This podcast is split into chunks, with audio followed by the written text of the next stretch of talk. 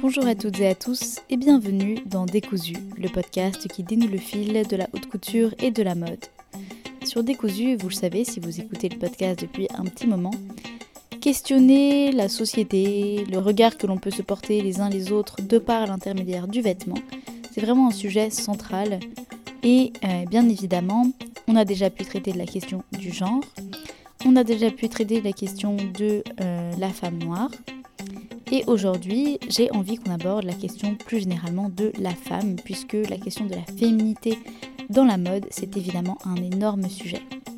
Bien évidemment, quand on pense à des créateurs comme Yves Saint Laurent, pour ne prendre évidemment que lui comme exemple qui est véritablement un, parangon, eh bien, on se rend compte que souvent on va détourner la masculinité pour en faire quelque chose de féminin. Et pour autant, c'est vrai que la féminité pure, en tout cas le travail d'une féminité vraiment avec les codes qui lui sont associés, ne sont pas euh, bien vus. En tout cas, c'est pas ça qui va faire qu'un vêtement va devenir euh, extraordinaire, comme l'a été le costume pour Yves Saint Laurent. Donc ça suppose évidemment de se poser des questions sur quelle valeur on donne à ces codes de la féminité, comment est-ce qu'ils sont traités aujourd'hui dans la mode et qu'est-ce que ça veut dire finalement ce gender fluide, finalement qu'est-ce que cette notion veut dire? Au-delà donc de questionner simplement le genre, j'ai envie de questionner le genre féminin et pour ce faire, je reçois la merveilleuse Amélie Zimmerman, autrement connue sur les internets par le doux nom de Fashion. Tous ses contenus sont extrêmement intéressants, elle travaille pour divers médias, notamment Arte, et elle décortique nos représentations, mais également l'histoire et la philosophie qui se cachent derrière les vêtements. Passionnée de mode, elle remet en question sans cesse, et aujourd'hui, on développe en direct une réflexion avec vous. Je vous enjoins donc à aller suivre Amélie sur ses réseaux, donc Fashion Quiche, et également à rejoindre Décousu Podcast sur Instagram de donc Décousu Podcast, car vos commentaires, vos avis, vos partages sont évidemment ce qu'il y a de plus important, et je vous remercie d'ailleurs pour cette réelle communauté qu'on est en train de créer. Donc sans plus tarder, je vous laisse avec cet épisode avec Amélie, et n'oubliez pas, vos commentaires sont bienvenus. Allez, bon épisode à tous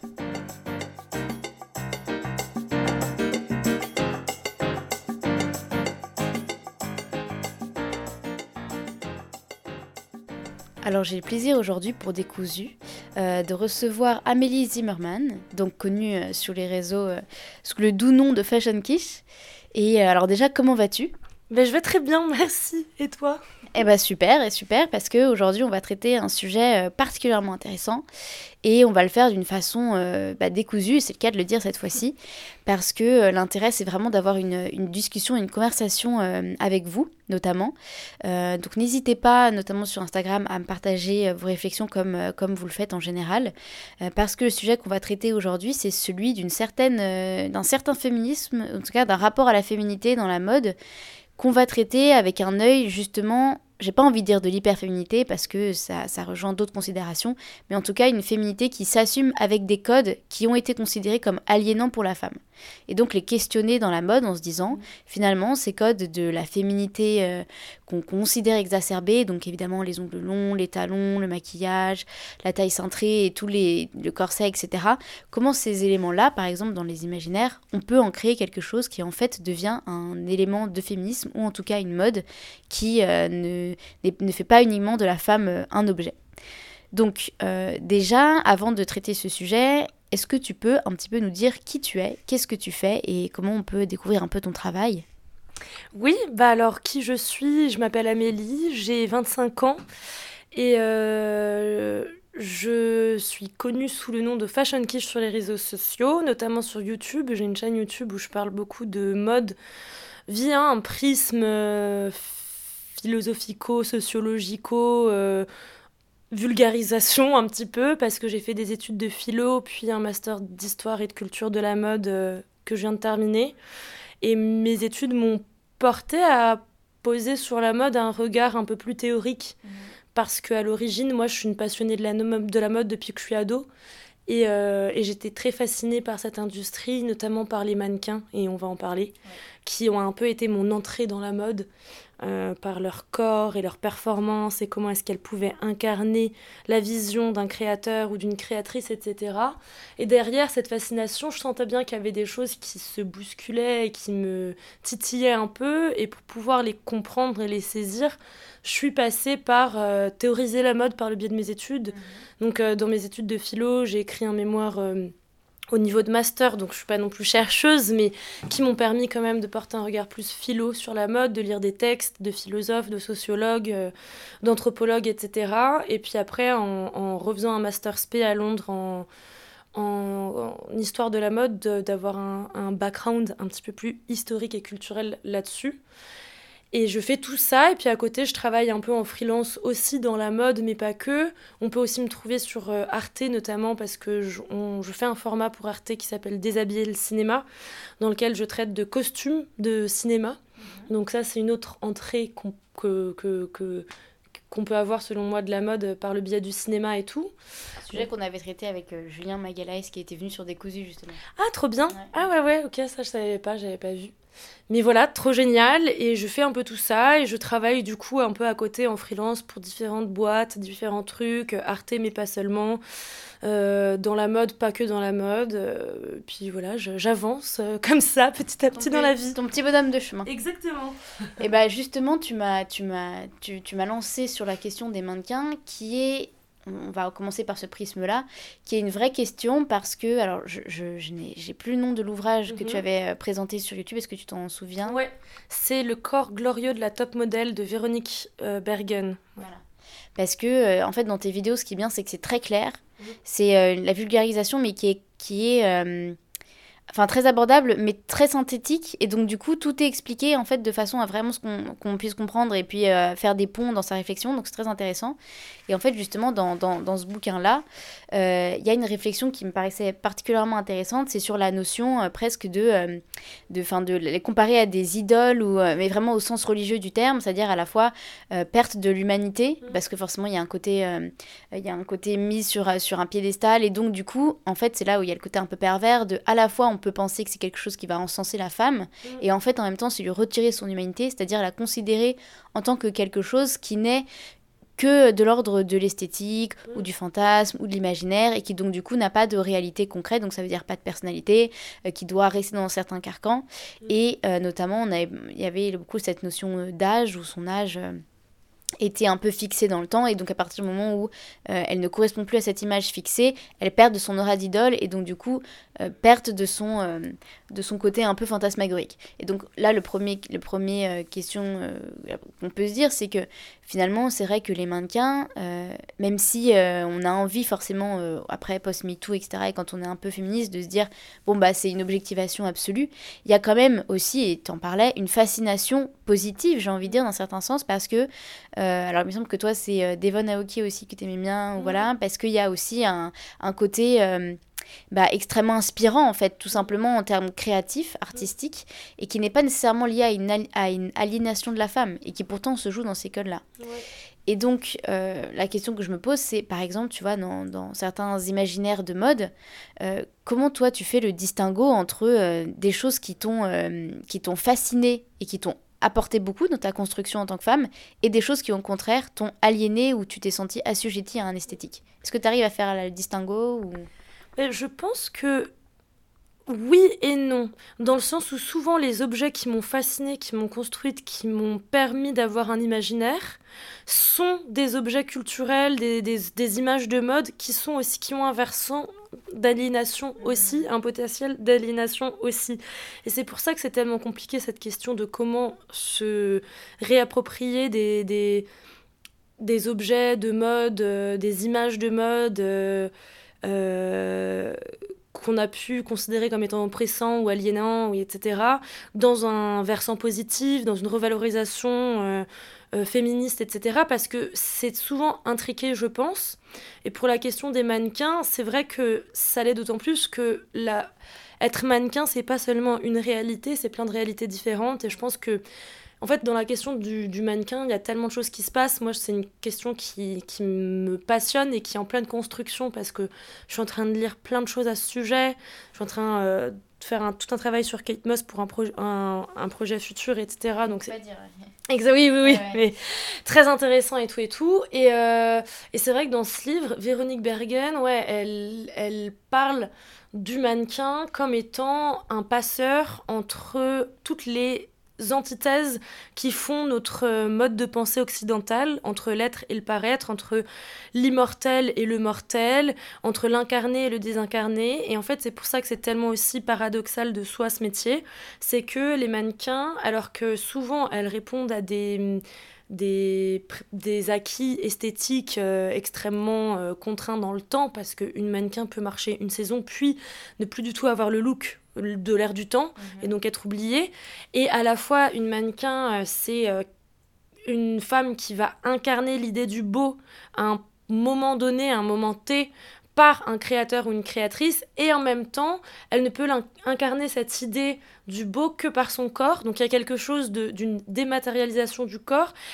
Pourtant, c'est le corps même qui exprime l'idée du beau. Donc déjà, il y a quelque chose qui est complètement contre-intuitif dans ce métier-là, je pense, qu'il est d'autant plus quand on l'aborde d'un point de vue féministe, parce qu'en fait, être mannequin dans l'air MeToo, je disais qu'il y a plusieurs pratiques du mannequinat parce qu'il n'y a pas seulement des Devon à hockey, il n'y a pas seulement des, mannequins qui marchent très bien, qui font des couvertures, il y a aussi les New Face qui sont éreintés parce qu'elles font je sais pas combien de shows par Fashion Week et qu'on ne les reconnaît pas forcément, qu'elles vont peut-être pas faire carrière finalement, tu vois, et qui n'ont pas poursuivi d'études ou qui ont aussi une marge de manœuvre pas forcément euh, exaltante euh, dans les perspectives d'avenir post-mannequinat, etc.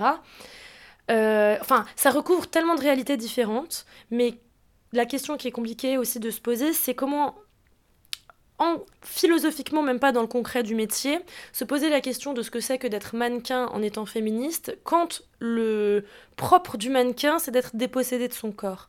Surtout quand on voit que la spécificité quand même des mouvements MeToo, c'est un mouvement féministe axé autour du corps et de la repossession du corps, du plaisir, du droit de s'habiller comme on le veut, de machin, euh, tout ça, tout ça. Et du coup, on est dans une espèce d'incohérence, du moins de dissonance cognitive. Comment est-ce qu'on peut aborder ce... J'ai pas de réponse, mais en tout cas, c'est quelque chose auquel il faut forcément être attentif quand on regarde des images de mode qui nous sont premièrement véhiculées par le corps des mannequins. Oui. Mais il y, a aussi, euh, au-delà du côté euh, très théorique, il y a aussi le côté purement personnel et individuel de en fait comment tu te projettes ou non dans une mannequin. Ce dont on, on avait pu parler euh, quand on s'était rencontrés une première fois, c'est notamment la différence qu'on a pu voir ces dernières années avec bah, justement euh, euh, certaines mannequins comme une Kate Moss où il peut y avoir un truc très organique qui va vraiment se faire autour de son esthétique. Et là, ce qu'on a pu voir depuis quelques temps avec par exemple les Bella Hadid ou les Kendall Jenner où en fait c'est aussi lié à un petit peu au côté enfin système Um. Enfin le, show business quoi. Il y a un mm. côté euh, très popularité un peu cookies etc mm. voilà. Et donc en fait c'est aussi cette notion là ça veut dire que euh, il y avait aussi des femmes qui correspondaient mm. à un imaginaire parce que la femme on l'imaginait comme ça. Tu vois il y a eu bah, justement la, la brindille. Avant il y avait les femmes justement qui étaient toutes très voilà les supermodèles en forme etc tu as eu après les visages un peu poupons dans les années dans les années 2000 et là c'est vrai qu'on arrive dans quelque chose qui est beaucoup plus large, mm. mais parce qu'en fait, c'est aussi qui a le plus d'abonnés. Mm. C'est aussi ça. Donc, du coup, euh, au-delà du côté simplement euh, l'imaginaire, c'est encore plus en même temps euh, déposant parce que c'est compliqué, c'est-à-dire que euh, vraiment, avant, dans la construction de, de, ces imaginaires avec ces différents visages, comme tu le disais, il y avait la construction d'une certaine beauté. Et donc, même si c'était aliénant, il y avait aussi la possibilité de créer comment dire, vraiment un univers esthétique qui en lui-même avait une identité. Mm. Et donc du coup, euh, c'est vrai que c'est compliqué quand c'est lié à un seul visage, parce que du coup, si tu correspondais pas à cette identité-là, tu n'étais pas euh, considéré être beau.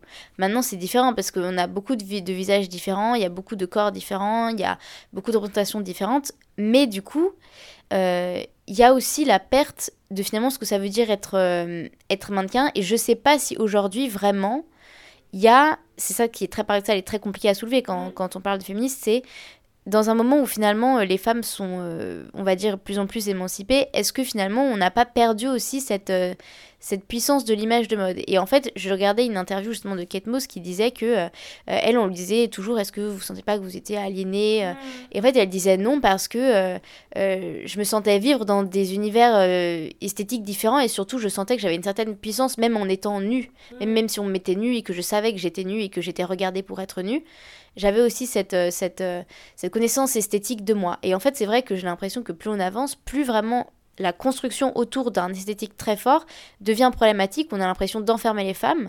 Mais en même temps, dans, cette construction d'une esthétique très très forte, on avait aussi des femmes qui se révélaient. Je pense par exemple à Mugler, mm. où vraiment il y avait un truc euh, où tu dis oui, bon, ok, Mugler, on est vraiment dans l'extrême, dans l'extrême de bon, la femme, euh, c'est quand même compliqué de ressembler à une femme Mugler. Mais en même temps, quand tu étais femme et que tu te portais du Mugler, tu te disais j'ai de cette puissance-là en moi. Et j'ai l'impression que du coup, aujourd'hui, euh, vraiment avec ce mouvement d'authenticité, ou voilà, etc., on a presque peur, en fait, d'avoir vraiment des femmes très esthétisées.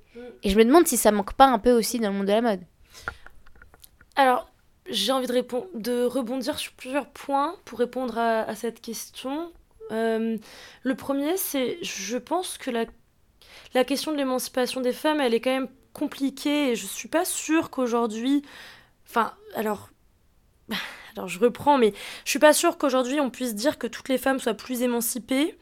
Et en plus, dans le cas de Kate Moss notamment, euh, elle a pu dire que euh, voilà, les images, ça a été quelque chose dans lequel elle a été aussi épanouie. Et puis, enfin, je veux dire, quand on voit sa carrière, on lui permettait tout à Kate Moss à partir d'un certain âge, parce qu'elle elle correspondait à un certain pédigré, parce que c'est devenu une marque, parce qu'elle faisait rentrer des sous, etc. Mais il faut pas oublier que Kate Moss, quand elle avait 14 piges, le premier édito qu'elle a fait, qui a été pris par Corinne Day, une femme photographe qui était passée par la case mannequinat avant de devenir photographe, euh, elle l'a forcée à être nue dans ses photos. Et Kate Moss l'a très très mal vécu et elles se sont brouillées, elles ont arrêté de se parler dans les années 90, etc. Donc il y a toujours plusieurs euh, réalités à, à voir et tout. Après, sur la question de, en effet, est-ce que il ne nous manque pas une esthétique? Est-ce que finalement tout s'est pas aplani? Bah si, moi je pense, mais c'est parce que euh, la mode est plus la même qu'avant et que en fait l'image de mode elle est pas moins forte, elle est juste banalisée.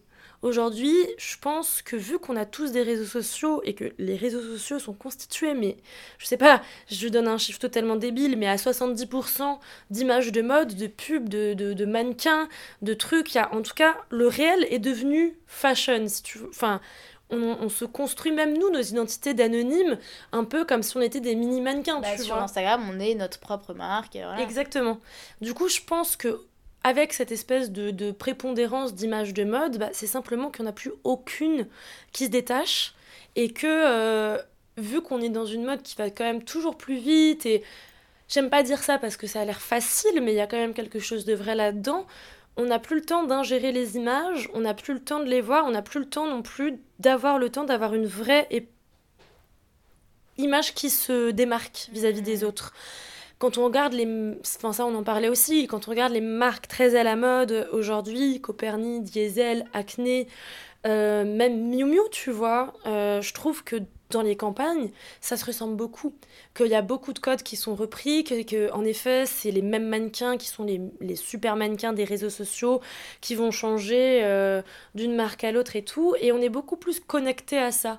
Là où avant, on parlait de Kate Moss, du temps de Kate Moss, bah, les gens tombaient sur une image de mode dans un magazine ou euh, dans la rue. Et donc il y avait un rapport beaucoup plus aussi épiphanie, tu vois. Genre, mm. oh, j'attends mon bus, une image, genre euh, Kate Moss début des années 90, alors que ça fait 10 ans qu'on servait du Christy, Turlington ou du Naomi Campbell, bon ben c'est un peu choquant, c'est un peu une épiphanie, tout à coup c'est le début de quelque chose de nouveau. Aujourd'hui, vu qu'on a ça dans nos poches, euh, je sais pas combien de fois par jour on va sur Insta, mais je pense qu'on n'a pas du tout le même rapport et que du coup cette question, enfin même quelle féminité se dégage de toutes ces images-là, il y en a plein des différentes, et en même temps, c'est tout le temps la même aussi, tu vois. Mm. Mais c'est ça aussi, parce que, tu vois, tu parlais de ce côté épiphanique. Euh, on parlait aussi beaucoup de Karine Redfeld, qui. Euh, euh, enfin, on partage l'admiration qu'on a pour son travail, malgré mm. les gros problèmes mm. qu'il y a eu, notamment avec des, des, jeunes filles, où là, vraiment, c'est compliqué. mais dans l'univers esthétique, il y avait quand même quelque chose qui était vraiment très fort, quoi. Et, et même, je, je, me dis. C'est vrai que c'est compliqué parce que ce côté épiphanique-là, il y avait quand même quelque chose de euh, ah oui être, être, une femme mais enfin c'est compliqué de dire ça mais tu dis mais ah être une femme c'est aussi être dans la avoir ce pouvoir euh, de fascination là euh, être fascinante comme ça et en fait c'est vrai que on peut, on peut voir justement avec l'évolution, enfin je pense par exemple à Anne de Mester, ou même là on, voit avec Phoebe Philo qui qui fait un carton monumental. Euh, euh, son travail chez Céline aussi qui a été euh, merveilleux. Mais euh, finalement, je me dis, une place pour une... Parce que par exemple, voilà, Mugler, aujourd'hui, c'est vraiment une marque qui construit une féminité forte, mais c'est une féminité qui, et de toute façon, le directeur artistique dont je prononce toujours mal le nom, mais Cadwell Keller, il me semble, il, euh, il, vraiment il, ses muses sont des, des femmes euh, sont des femmes transgenres et euh, il vraiment il s'inscrit dans une dynamique beaucoup plus queer mm. que féministe enfin que féminine en général et, et donc j'ai l'impression que cette en fait la notion de féminité exacerbée pour qu'elle soit acceptée aujourd'hui, il faut pas qu'elle soit appliquée sur une femme. Ça veut dire que euh, même, tu vois, la dernière campagne là de, de Jacques Mus, c'est euh, Kendall Jenner qui est pas maquillée, qui est à moitié nue, euh, voilà, en mode ultra nature. Et je me dis, en fait, les codes de l'ultra-féminité aujourd'hui sont acceptés que sur la communauté queer. Qui a un lien avec la masculinité. ce que je veux dire par là, c'est que par exemple. Après, les femmes transgenres sont quand même des femmes. Oui, oui, mais c'est c'est pour ça que je dis que, en fait, moi, enfin, par rapport à Mugler, c'est différent. Je pensais par exemple plus au l'univers de, des drag queens, qu'on a vu énormément ces derniers temps. Et en fait, euh, souvent, quand on a les codes de la féminité qui vont être poussés, euh, ce qui est fou, c'est qu'aujourd'hui, ils sont acceptés euh, vraiment comme quelque chose d'émancipateur et comme quelque chose de fort et d'une identité qui peut être forte quand c'est utilisé notamment par des drag queens. Mm. Pour les femmes transgenres, c'est différent, c'est autre chose. Il y a, euh, parce que pour le coup, chez Mugler, c'est vraiment une esthétique de euh, l'alien parce que c'est encore autre chose. C'est vraiment l'alien parce que c'est ça a toujours été comme ça, Mugler. Hein. Ça a toujours été l'humain, le super humain extraordinaire. Donc ça, c'est lié à n'importe quel genre. C'est pas mm. lié à un genre spécifique. C'est juste mm. Mugler qui est qui est voilà enfin le parfum alien voilà quoi. Mais euh, pour d'autres euh, pour d'autres maisons si on veut être une enfin tu vois je pense à Jacques je pense à Prada euh, je pense à Miu Miu qui a vraiment réduit ce côté girly justement pour être plus en plus dans le côté en fait la femme n'a pas besoin d'être belle euh, certes, c'est vrai que la femme a besoin d'être belle, mais du coup, cette beauté, qui était aussi un élément de fascination de la féminité, a complètement euh, presque devenu un gros mot et presque devenu qu'une seule aliénation. Et en fait, ce qui est assez fatigant, c'est de se dire qu'en fait, on imagine toujours que la femme est aliénée. Ça veut dire que même si euh, c'est une femme qui va avoir des ongles longs, des talons, du maquillage, etc., on va se dire, ah, elle est assujettie au male gaze, elle n'en a pas conscience, mais c'est ainsi. Alors que euh, pourquoi est-ce qu'on pourrait pas dire qu'en fait ces codes-là sont des codes qui, comme, euh, alors du coup, euh, tu nous diras la, phrase que, j'avais pu relever, que tu disais, s'appellent justement des codes de, de puissance esthétique et en fait qui peuvent se rapporter à soi-même sans être, même si on n'est pas dupe, on sait très bien qu'il y a un poids social et effectivement un poids de ce qu'on appelle le male gaze, il y a aussi quelque chose qui est de dire, en fait, j'ai conscience justement de ce cette imposition qu'il y a eu à la femme euh, d'être toujours bien habillée, etc. Mais qu'il n'empêche que ça a quand même donné un certain, euh, une certaine valeur esthétique qui aussi confère un certain pouvoir et qu'il n'est pas négligeable de le considérer et même de le revendiquer. Et on parlait justement de cette notion euh, d'unisexe qu'on voit beaucoup dans la mode qui en fait selon moi est un problème parce que ce n'est pas de l'unisexe, c'est du masculin appliqué à tous.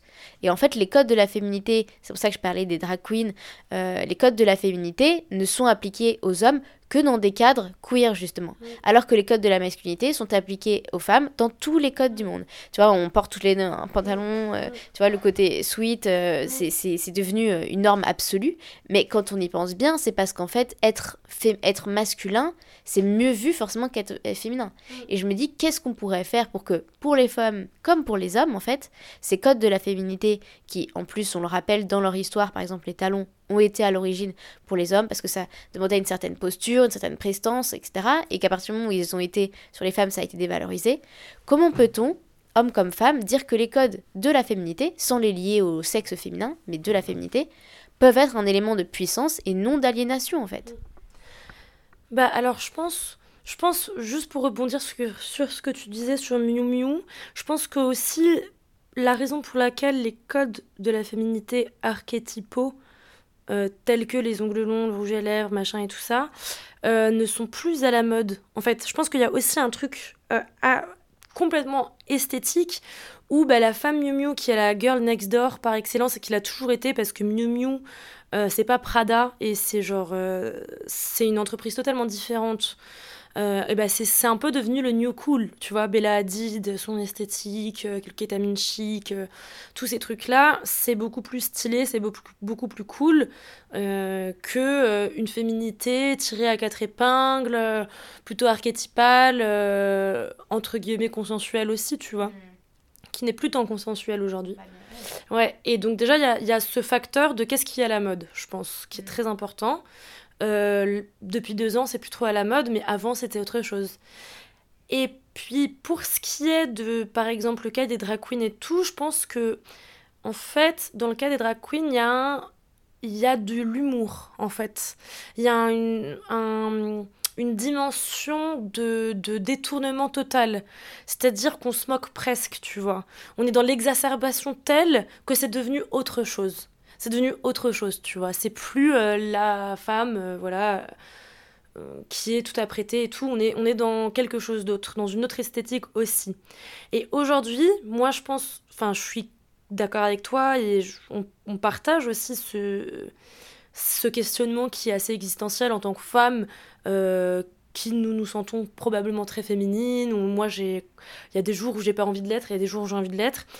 Pourquoi est-ce que c'est toujours dévalorisé? Il y a deux choses qui me viennent et comment est-ce qu'on fait pour justement revaloriser ça en tant que, femme, euh, euh, notamment cisgenre et tout et tout notamment aussi hétéro, parce que c'est vrai que c'est aussi lié à des questions d'orientation sexuelle, parce que quand on est une femme euh, hétéro, ben, on est est-ce qu'on est plus sujette au male gaze? Un petit peu, tu vois? Enfin, en tout cas, on est. Ah, bah, alors, ça, justement, mm. c'est un, sujet qui est compliqué parce que mm. justement, quand t'es es une femme lesbienne qui est mm. très féminine, souvent on te dit, bah, tu n'es pas lesbienne du coup. Et ça, c'est aussi un problème. Mais après, ça, ça, ça, c'est un truc plus de communauté, de code de communauté où euh, il y a les, les, les, lesbiennes femmes et il y a les lesbiennes. Enfin, tu vois, il y a genre toute une polarité de la féminité dans leur communauté à elles. Là où, bah, en tout cas, ce que je voulais dire, c'est que comment est-ce qu'on peut faire pour justement ne pas alors, c'est compliqué hein, parce qu'il y a tellement de choses qui, qui ah, entrent. Ah, C'est extraordinairement actuel, donc tout est en train de se. Mais déjà, la, la réponse la plus simple, c'est que je pense, quand tu dis l'unisexe c'est du, du masculin appliqué à tous, je suis complètement d'accord avec toi. Je pense qu'en effet, il y a quelque chose, et tu l'as dit très juste, euh, de c'est toujours mieux de ressembler à un mec. Enfin, en tout cas, c'est genre. C'est au moins neutre parce que les hommes ont un vestiaire neutre on va pas débattre trop longtemps. Alors qu'une femme en jupe et en stiletto, oulala, est-elle aliénée Est-elle sotte Est-elle intelligente Veut-elle draguer Veut-elle... Il y a son lot de questions, c'est tellement connoté que déjà je pense qu'il y a un truc très pragmatique où euh, des fois c'est plus simple de pas être connoté et du coup d'enfiler un jean et un, sweat et de, de pas se connoter le corps plus qu'il n'est parce que le corps déjà nu d'une femme c'est déjà compliqué, tu vois. Donc il y a déjà ça. Il y a aussi, je pense, un critère qu'il faut pas, alors qui n'est pas le cœur de notre débat aujourd'hui, mais qu'il faut pas oublier non plus, qui est vraiment le critère de très très pragmatique et de qu'est-ce qui est le plus pratique au travail aussi. Et euh, l'attirail de la féminité, c'est quand même un attirail qui est assez contraignant. Et quand tu es par exemple quelqu'un de citadin qui fait, je sais pas, 45 minutes de métro ou de RER e pour aller au travail, qui ensuite doit pouvoir bouger, machin et tout. Il y a toute cette question du pragmatisme où on est quand même dans une, dans une ère où euh, il faut que tout soit le plus rapide, le plus simple, le plus confort, le tu vois, pour optimiser aussi la productivité, de la, la, productivité de la personne. Donc je pense qu'il y a aussi un peu cette dimension. Et finalement, moi, la réponse que je suis un peu en train de... Mais c'est un processus, hein, et, et qui est le résultat de lectures récentes que j'ai faites, le, la réponse que j'essaye d'apporter à ces éléments-là, et comment est-ce que moi j'essaye de négocier ma féminité euh, dans les codes archétypaux de quand je vais mettre du rouge à lèvres, des, des, trucs brillants. Moi, je suis fan de trucs brillants, je suis fan de trucs pailletés, je suis fan de, de, de, de vernis à l'ongles, j'en ai pas aujourd'hui, mais de bijoux, de machin. Enfin, c'est vraiment ma cam, c'est mon esthétique, c'est ce que je kiffe. Comment je fais pour me le réapproprier et pour machin? Eh ben, il y a tout un lien à la mode qui doit se, se faire plus sur la modalité sensorielle, selon moi que juste de l'image pure. Ça, je suis bien d'accord. D'autant plus qu'à l'ère des réseaux, c'est un truc qu'on a vraiment perdu. Complètement.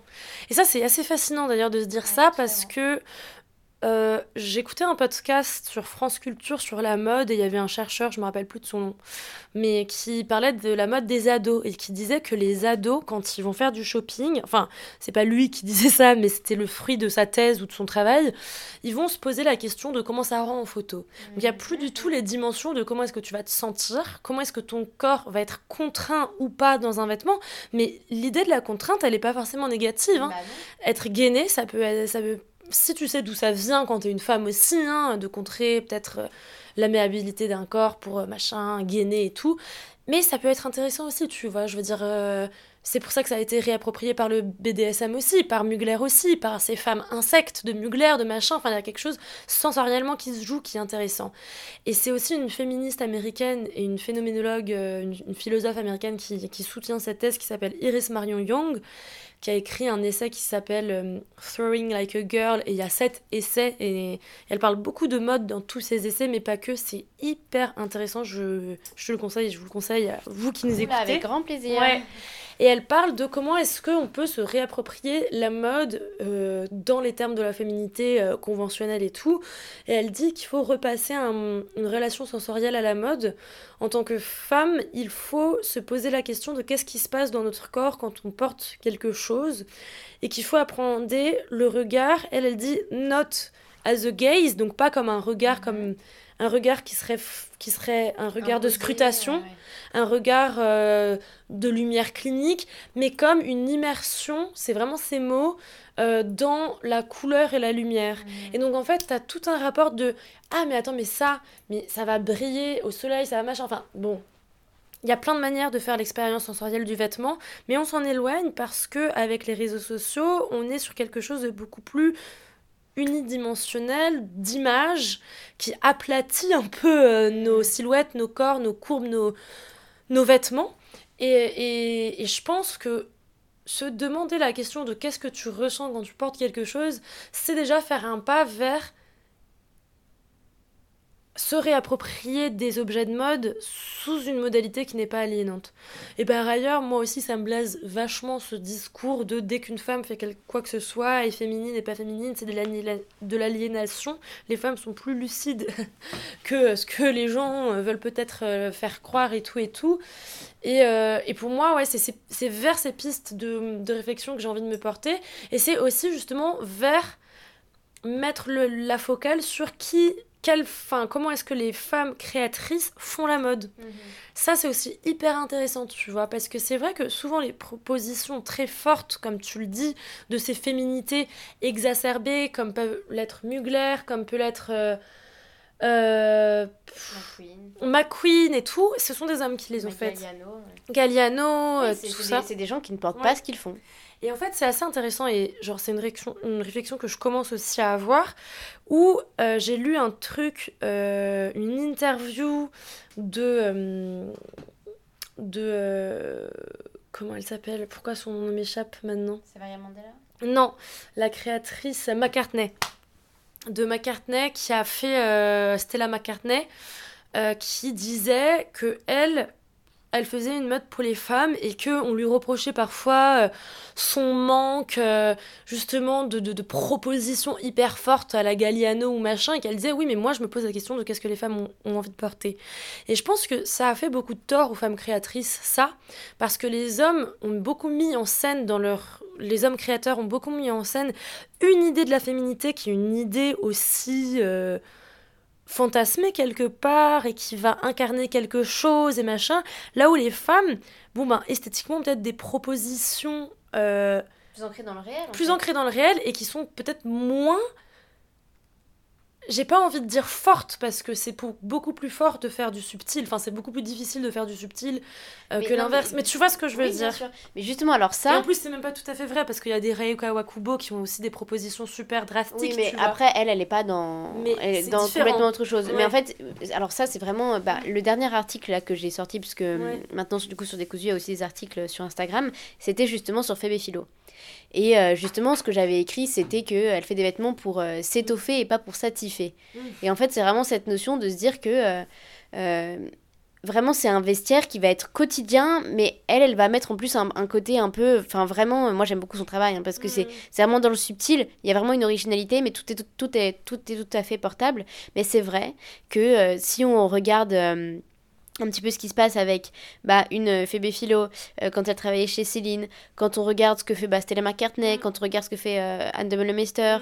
quand on voit bah, ce que fait ce que fait Mucha Prada chez Prada pour le coup, il y a vraiment cette côté, cette, cette, cette féminité qui s'émancipe de la notion de, de, de beauté, mm. qui vraiment est dans la réalité, le quotidien. Et on va mettre du côté, et alors pour moi le parangon de ça c'est évidemment Saint-Laurent, qui, alors lui c'est vraiment extrémiste parce que par exemple quand il était en. Enfin, je trouve que c'est une, anecdote tout à, fait, euh, tout à fait explicite. Quand il était en cure de, désintoxication, de, de, désintoxication excusez-moi, avec euh, Betty Catrou, euh, il voulait pas qu'elle vienne le voir si elle, n'avait pas lavé ses cheveux. Mmh. Alors qu'elle était quand même dans un état de manque. Enfin, voilà. Et lui était terrible, mais bon, il y avait cette idée de se dire non, la femme est par, par essence un être humain qui se doit d'être beau. Donc c'est pour ça, là, on dit toujours, toujours les créateurs adorent les femmes, etc. Je suis pas sûre. Je pense que les, les créateurs adorent les, les, les monstruosités esthétiques qu'il crée, mais la femme, l'être humain derrière, finalement, je suis pas sûre que ce soit tant un amour que ça. Mais euh, en l'occurrence, et là on revient du coup sur ce que je disais, euh, ce qu'on disait au tout début, moi, quand je regarde, en tout cas à titre personnel, les images de Mugler, euh, de ces femmes, pour le mm. coup, vraiment parfois avec des corsets, des trucs hyper contraignants, etc. Et certes, c'est pas quelque chose qui est praticable dans le quotidien. Il n'empêche que les vêtements prêt-à-porter de Mugler étaient praticables dans le quotidien, tout à fait. Euh, il y a quand même cette notion de dire ah bah moi j'ai envie d'être cette femme-là, ou je pourrais avoir envie d'être cette, cette créature extrême, même une euh, McQueen, etc. Et, et je trouve ça un peu parfois un peu réducteur d'imaginer que les femmes créatrices ne sont que des femmes qui sont là pour faire des vêtements du mm. quotidien et dans le subtil. Et, je pense que le subtil, évidemment, euh, bah, par définition, c'est très intéressant, ça a une valeur vraiment clé. Mais je pense qu'il y a aussi une réalité qui est de dire que on aime se créer soi-même en tant que mythe, que personnage, et que ça n'est pas un gros mot, ça n'est pas être aliéné, ça n'est pas être une vendue du système de le dire. Et non, mais c'est fou de devoir le dire, tu vois. Et je me dis, euh, et je me dis, oui, c'est vrai que euh, moi, quand je vois, par exemple, bah, on, enfin, il y, a beaucoup de créateurs qui, euh, qui, beaucoup de créatrices qui devraient avoir euh, voix au chapitre avec euh, quelque chose qui est de l'ordre du fantasme en fait, et du fantasme qui dans les images. Et là, on, revient à ce qu'on s'était dit. qui, va pas, qui ne va pas présenter les femmes comme que des objets sexuels. Parce que pour le coup, au-delà des, au-delà des vêtements en eux-mêmes, il y a aussi les façons dont ils sont présentés. Mm. Ça, c'est un vrai problème. Mais donc moi, je trouve que ce qui manque, c'est vraiment cette, euh, cette proposition de mode pour les femmes avec une féminité vraiment... Euh, bah, on assume le côté fort, on assume le côté mythe, on assume le côté trop, mais euh, pour autant, c'est, quelque chose qui ne devrait pas être aligné. Et là, la question, c'est comment on fait? Quelle image on crée, comment on fait pour, pour proposer ce discours-là et pour dire aux femmes, vous pouvez être ça, mais en comment dire, en ne présentant pas non plus des espèces de, figures de cire impossibles à atteindre, quoi.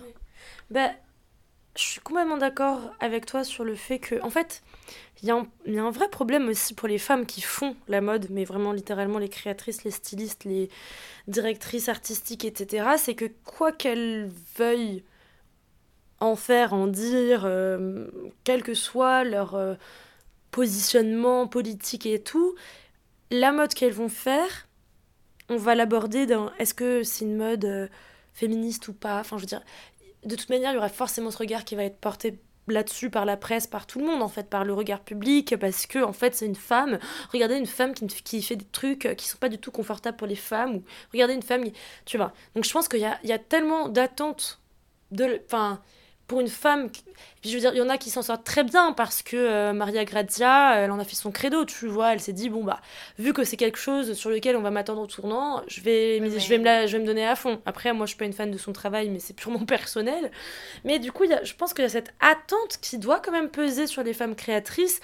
Là où euh, sur les hommes euh, stylistes ou directeurs artistiques, bon, ils ont toute la liberté de produire le discours qu'ils veulent sur la féminité c'est pas. Enfin, je veux dire, il n'y a pas la même portée politique parce qu'ils sont des hommes, tu vois. Là où, au contraire, moi je trouve qu'il y a d'autant plus une portée politique. Mais bref, on enferme plus les femmes dans ce rôle-là. Oui, bah, c'est étonnant. Oui, c'est ça. Et puis après, je me dis, comme tu l'as dit, mais tu l'as dit toi-même, et pour moi, c'est la chose la plus importante de la mode, et c'est la raison pour laquelle la mode est tellement belle et joviale et amusante et, et pour laquelle elle est importante, c'est sa dimension ludique. Et c'est sa dimension éphémère. En fait, porter un truc, c'est ça fait pas de toi, euh, comme tu l'as dit, une poupée de cire. Ça fait pas de. C'est pour ça, j'ai fait une vidéo sur l'éditorial euh, de Billie Eilish où elle, justement, elle jouait le jeu de l'extra-féminité mm. avec les corsets muglés. Elle jouait le jeu, Exactement. Et il y a une dimension ludique dans la mode. C'est d'ailleurs la dimension la plus importante, c'est pas si sérieux. Genre, une fois qu'on a débunké un peu et qu'on a compris que la mode c'était politique et tutti quanti, il faut se recentrer sur cette dimension éphémère. sa vie aussi pour se faire plaisir, quoi, Et, et, et, je veux dire, je pense qu'il y a un truc aussi de... Euh, de toute manière, la femme, on en a tellement fait tout, enfin je veux dire, la femme allégorique avec un grand F, on, a tellement, on a tellement fait tout et son contraire, que en fait avec la mode, quoi de mieux que de faire un pied de nez à ça, et un jour être cette espèce de vampe euh, hyper euh, à la Delphine Séric dans les lèvres rouges.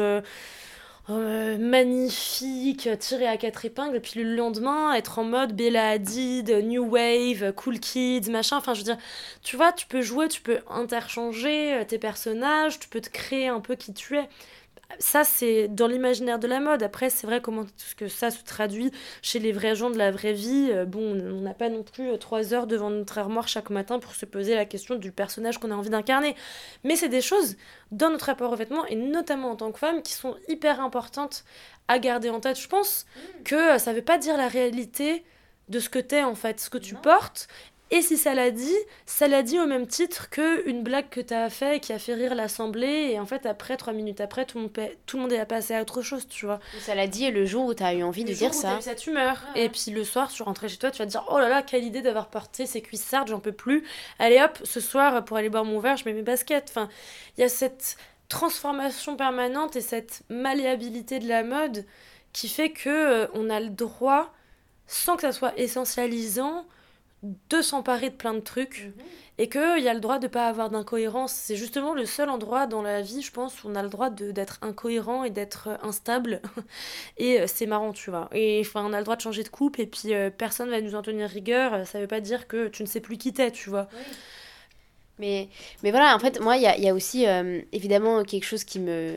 Enfin, disons que j'ai l'impression que, encore une fois, c'est on, fait poser ça sur bah, finalement comment les femmes vont aborder cette question de euh, vous êtes aliéné mm. et comment vous allez euh, faire évoluer ça. Mais en fait, moi je pense qu'il faudrait aussi regarder de l'autre côté. C'est-à-dire que, et c'est très positif, mm. euh, par cette notion de MeToo, etc., il y a aussi eu un mouvement chez la gente masculine qui est de se dire bah on va prendre soin de nous. On a vu bah, des marques comme Horace ou Bonne Gueule, etc., qui euh, vraiment sont dans le soin pour hommes. Et donc, cette prise de conscience, voilà, il y a eu des, des youtubeurs comme. Euh, enfin, des youtubeurs qui. son nom m'échappe. Mm. Euh, ben Nevers, qui, sont vraiment dans la question de. On va déconstruire une, une masculinité, etc. alors qu'on aime ou qu'on n'aime pas ce, mm. cette approche-là, en tout cas, on la constate qu'il y a aussi des questionnements au sein de, des, des hommes de qu'est-ce que ça veut dire qu'être un homme. Et donc, le fait de. Lui disait que notamment, il, parfois, ça lui arrive de mettre des crop tops, donc des t-shirts courts.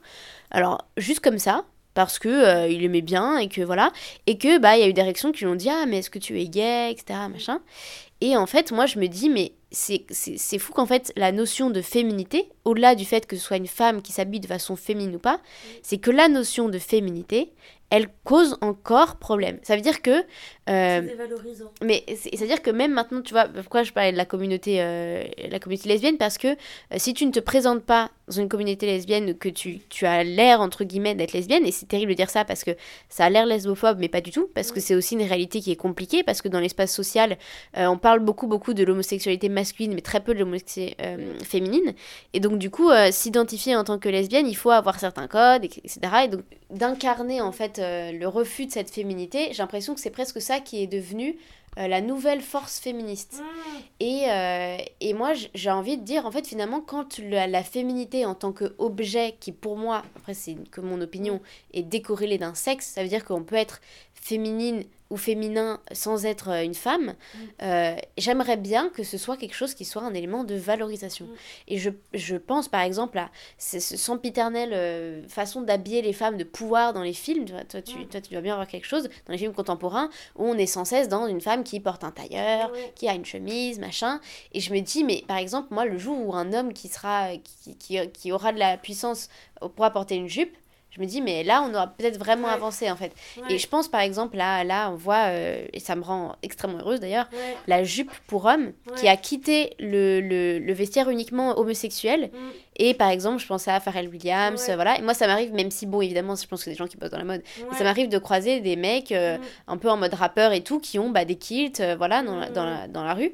Et euh, bon, c'est aussi un, à la fois un monde de la mode et de Paris, on va pas se Mm. mentir, mais ça arrive de plus en plus. Et il y a cette notion de, euh, oui, bah, c'est un code féminin, mais du Mm. coup, comme nous, on accepte, enfin, on constate que euh, la féminité, c'est c'est pas, enfin, c'est pas uniquement les femmes, c'est Mm. aussi la féminité Mm. qui n'est pas un élément euh, dévalorisant, Mm. ça peut devenir aussi un élément Mm. De puissance esthétique.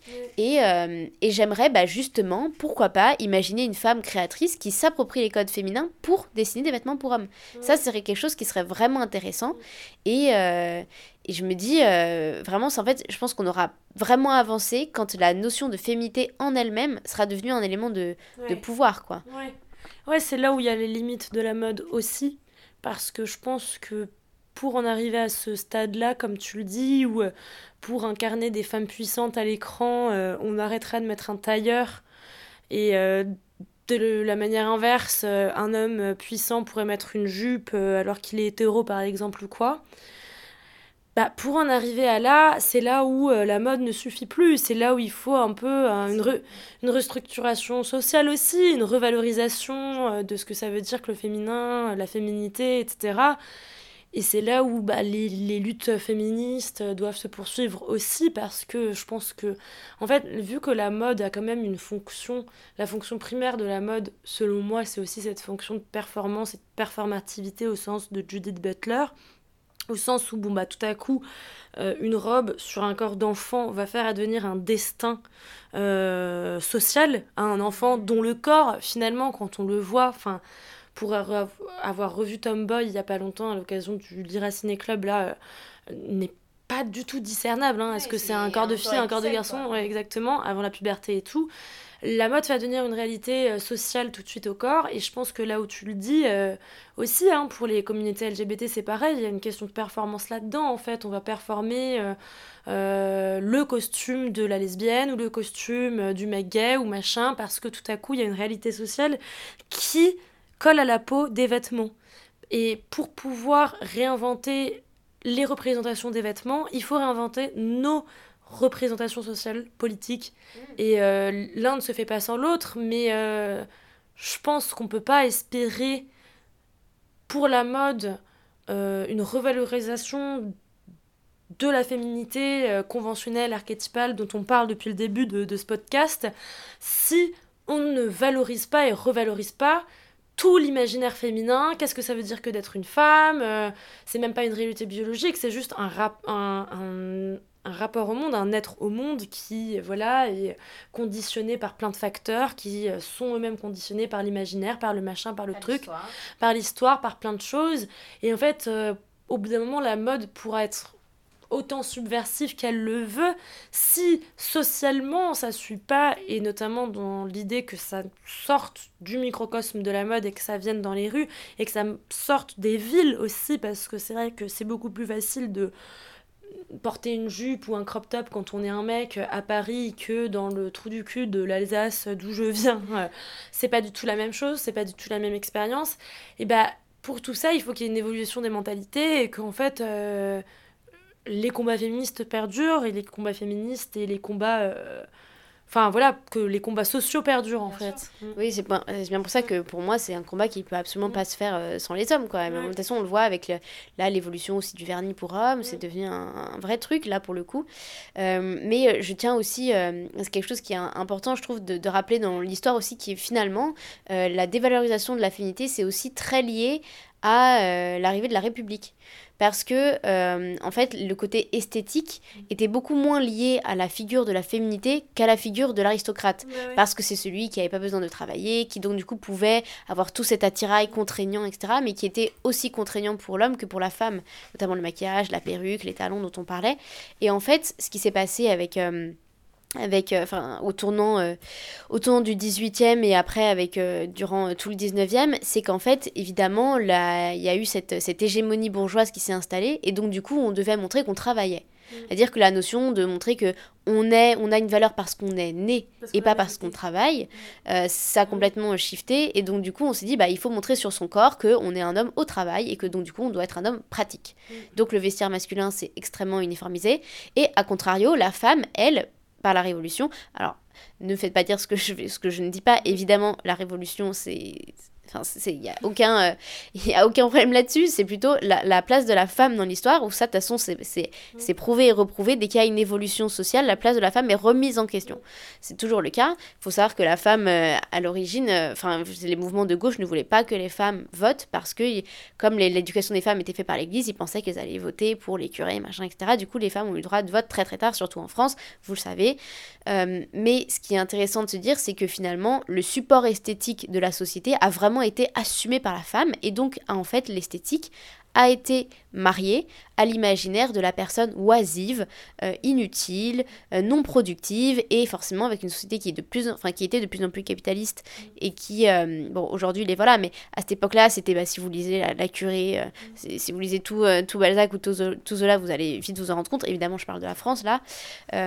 Il y a cette notion vraiment de dire bah au plus vous êtes euh, esthétique, au plus vous êtes oisif et inutile, et donc vous êtes juste là pour être beau, et donc du coup, globalement, c'est, un, c'est, fait pour les femmes, elles doivent être belles, et donc c'est pour ça que la séduction est devenue un problème, parce que euh, les hommes n'ont plus besoin de séduire, puisque de toute façon, ils disposent, parce qu'ils ont l'argent et que ça se faisait comme ça, et donc du coup, la séduction, qui est liée à l'esthétique, qui est liée à la femme, qui est liée à l'oisivité, est devenue un problème. C'est pour ça que je vais te poser une question sur la notion de la séduction. Aujourd'hui, justement, euh, la notion de séduction, les hommes essayent de vraiment... enfin, il y a des mouvements où il y a cette notion de vouloir aussi se ressentir dans son corps comme étant un être euh, qui peut séduire et pas uniquement d'une façon euh, euh, extrêmement macho, etc., mm. justement en déconstruisant les codes de la masculinité. Mais du coup, il y a aussi l'inverse chez la femme qui se dit, bah moi justement, je ne veux plus séduire parce que mm. je sens que mon, mon existence, justement, n'est plus cette féminité qui a mm. été imposée où je suis moi celle qui assume la séduction, mais je me dis, pourtant la séduction, c'est aussi un élément de puissance et de force en fait. Et parce que ça ne veut pas forcément dire qu'on séduit parce qu'on sent que on, dans notre on se définit en tant que quelqu'un qui peut être séduisant, mais je pense que aussi en rapport à soi et avec les autres, la séduction c'est quelque chose de très important, et qu'on soit homme ou femme. Et donc, euh, le fait qu'il y ait une séduction possible chez la, femme et qu'elle le revendique comme telle, c'est devenu un problème aujourd'hui. Et une femme qui veut être... Alors que pourtant on est dans ce truc où normalement, dans les combats féministes, une femme pourrait être euh, faire ce qu'elle veut et eh ben il y a quand même ce truc de ah tiens tu joues la femme euh, tu es la séductrice etc toi, t'es une femme de l'ancien monde. Alors que je pense que, encore une fois, revendiquer sa séduction et une féminité exacerbée euh, pour soi, ça peut être aussi une forme d'émancipation et de puissance, en fait. Bah pour ça, euh, il suffit de voir euh, le modèle de la femme fatale, je pense. On parlait de cinéma, enfin. Qui est un modèle aussi compliqué pour le coup. Oui, qui est un modèle. Mais de toute manière, tout est compliqué dans ce dans ces questionnements, et je pense que comme tu disais, la séduction par le biais de l'apparence parce que là on parle de mode, donc c'est par le biais de l'apparence pour les femmes et tout, c'est quelque chose dont certaines ont voulu défaire et à juste titre. Pourtant, c'est aussi une forme de puissance. En fait, je pense que c'est une question qui est compliquée dans le sens où, vu que les règles du jeu sont quand même souvent truquées, dans le sens où c'est facile. Enfin, comment dire Dans le sens, il y a plein de choses qui me, qui me viennent à l'esprit. Donc, euh, j'essaye d'organiser un peu ma pensée, mais si les règles du jeu sont truquées et que le rapport entre, par exemple, disons, une femme qui drague un homme, et qui se fait belle, et qui machin, et qui truque, parce que ça lui fait plaisir, mais aussi parce qu'elle veut le séduire. Bon, alors, il y a une forme de puissance, il y a une forme de pouvoir, évidemment. Moi, je trouve que, enfin, là où le je sais pas, je sais pas si c'est une hérésie de dire ça et si je vais être cancel, mais genre là où le pouvoir euh, belliqueux, enfin le pouvoir des hommes a été plutôt belliqueux et machin, euh, les femmes ont peut-être plus ce pouvoir de séduction là justement. Et... Mais ça c'est un, j'ai presque envie de dire, c'est un résultat de l'évolution sociétale, donc du coup c'est devenu aussi un habitus euh, global. Mais je pense que déjà, les séductions s'expriment pas que par le biais de l'apparence, dans le sens où bah, c'est quand même quelque chose que qui est tellement personnel et propre à chacun, euh, qui va aussi se, se manifester sous d'autres formes que simplement se faire une beauté pour l'autre, même si se faire une beauté pour l'autre est une part hyper importante de la séduction. Et quand tu parlais, euh, pour prendre le problème à l'inverse, des hommes qui ont envie justement de se sentir en capacité de séduire, de se sentir comme bah, peut-être même des objets sexuels hein, quelque Bah oui, bien part, ou des êtres Bah, désirés, bien sûr. Bah, en fait, c'est complètement légitime et moi je trouve ça assez joyeux de voir que euh, cette sensation qui parfois est agréable tant qu'elle n'est pas essentialisante euh, peut être partagée.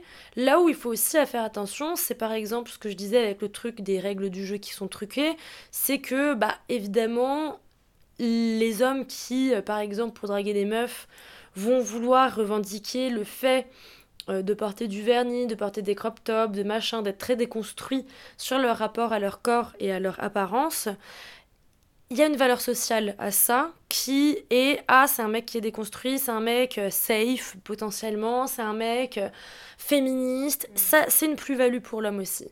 Donc On est à charnière de cette Exactement. évolution. Donc, euh, donc il faut quand même faire attention. Est-ce que c'est juste une considération purement esthétique, purement sensorielle pour se sentir objet désiré, pour se sentir que ça ne peut pas l'être. Il y Tu vois forcément, quand on est ou est-ce qu'il y a aussi cette démarche de euh, bah regarde, je vais les montrer pas, les deux ne s'imposent pas du tout, mais il faut aussi prendre ça en considération parce que c'est vrai que euh, euh, l'habit ne fit pas le moine quand même, même s'il le fait souvent, et que un mec qui met du vernis, machin et tout, même un mec qui se dit déconstruit, moi j'en ai croisé sur ma route, ça peut parfois être les pires, tu vois, que euh, les mecs que finalement... euh, quand tu les vois physiquement, tu te dis, oula, lui, euh, c'est le typique viril, viriliste macho. bref, tout ça est toujours en, mou- en mouvance parce qu'on est, on en revient à ça, mais qui est peut-être un- une vue un peu simpliste, mais quand même, parce que vu qu'on n'est pas encore à un stade d'égalité entre les hommes et les femmes, chaque avancée d'un vestiaire sur l'autre va renégocier les rapports de force Mhm. entre l'un et l'autre. Et du coup, il faut se, re- faut se poser la question de qu'est-ce que c'est? Est-ce que c'est en effet euh, un truc de prestige au sens où Bourdieu l'entend, un, un truc de, euh, de gagner dans la compétition sociale, euh, un peu néo- néolibéral où justement on doit tous être compétitifs et du coup machin et truc? Toutes ces facettes sont aussi à être disséquées, même si pour en revenir à la séduction, je pense que là où ça prime, c'est typiquement le côté sensoriel et le côté il faut faut y aller en étant en accord avec son corps et en accord avec euh, ses sensations parce que la séduction c'est quand même la mise en mouvement du corps. On n'est pas qu'une image quand on séduit quelqu'un, tu vois. Et c'est là où euh, souvent ça passe ou ça casse quand tu peux commencer à séduire sur les applis de rencontre et que tu vas rencontrer la personne, tu vois. Genre, le style, il peut être super ok euh, sur la photo et en fait, l'énergie de la personne va pas du tout matcher ou ou quoi. Et c'est la magie de la séduction, c'est la magie de la mode qui se met en mouvement et c'est là où euh, finalement tu peux déceler où est le pouvoir? Est-ce que c'est chez le mec, est-ce que c'est chez la meuf? Et souvent, c'est des trucs qui sont pas figés de toute manière. Ces, dynamiques-là, elles sont toujours. euh, je veux dire, c'est cyclique aussi, tu Mhm. vois. Quand on parle au niveau individuel, pas au niveau euh, collectif, c'est des choses euh, que tu peux renégocier sans cesse. Et c'est ça qui est intéressant justement, c'est Mm. de voir qu'aujourd'hui on peut être dans l'individuel et pas dans le voilà. Mm. Mais euh, écoute, je pense que là on a déjà fait bien le tour de la question C'est vrai. Euh, et, euh, et non et c'est très intéressant. Mais moi vraiment ce que je ce que je ce que je questionne, c'est c'est encore une fois cette, ce besoin pour la, pour la femme presque de, de, de renoncer à sa, fémini à sa féminité pour être féministe, ce qui est selon moi une aporie et un problème que je pense qu'il faut adresser, mais c'est ce qu'on vient de faire en, en long, en large. Donc écoute, moi je- j'enjoins tout le monde évidemment à, à nous faire des commentaires, à nous dire, et euh, pour terminer, dis-nous juste où on peut te retrouver et suivre un peu ton actualité. Eh ben, merci déjà de m'avoir invité, c'était un plaisir. Euh, vous pouvez me retrouver sur euh, tous les réseaux sociaux, Instagram, Twitter, YouTube pour mes vidéos sous le nom de Fashion Quiche. Et, euh, Quiche, euh, comme, euh, comme la quiche Lorraine, tout simplement. Exactement. Alors que je suis alsacienne, je le précise. voilà, vous pouvez me retrouver sur internet euh, sous Fashion Quiche facilement. Voilà, et bah écoute, moi je te remercie, et puis bah, je te dis peut-être à très bientôt. Ouais, avec plaisir, merci beaucoup.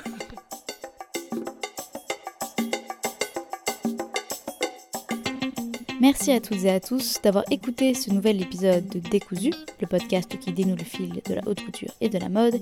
Et bien évidemment, un immense merci à Amélie, autrement nommée Fashion Quiche, qui a bien voulu développer avec nous ses réflexions en direct, puisque rien n'était écrit et que nous avons pu réfléchir ensemble, avec vous également. C'est pour ça que je vous enjoins à suivre le podcast Décousu Podcast sur Instagram pour vous faire part de vos commentaires, que ce soit soit en DM, soit en dessous du post dédié à cet épisode. Comme ça, on pourra vraiment créer un véritable échange et vos avis sont évidemment les bienvenus. Évidemment, allez retrouver Amélie sur tous ses comptes, sur sa page Instagram et également sur sa chaîne YouTube. Et j'espère sincèrement que cet épisode vous aura plu, un sujet assez complexe, extrêmement riche, qu'on n'a malheureusement pu qu'effleurer. En tous les cas, moi, je vous remercie et je vous dis à très bientôt pour un nouvel épisode.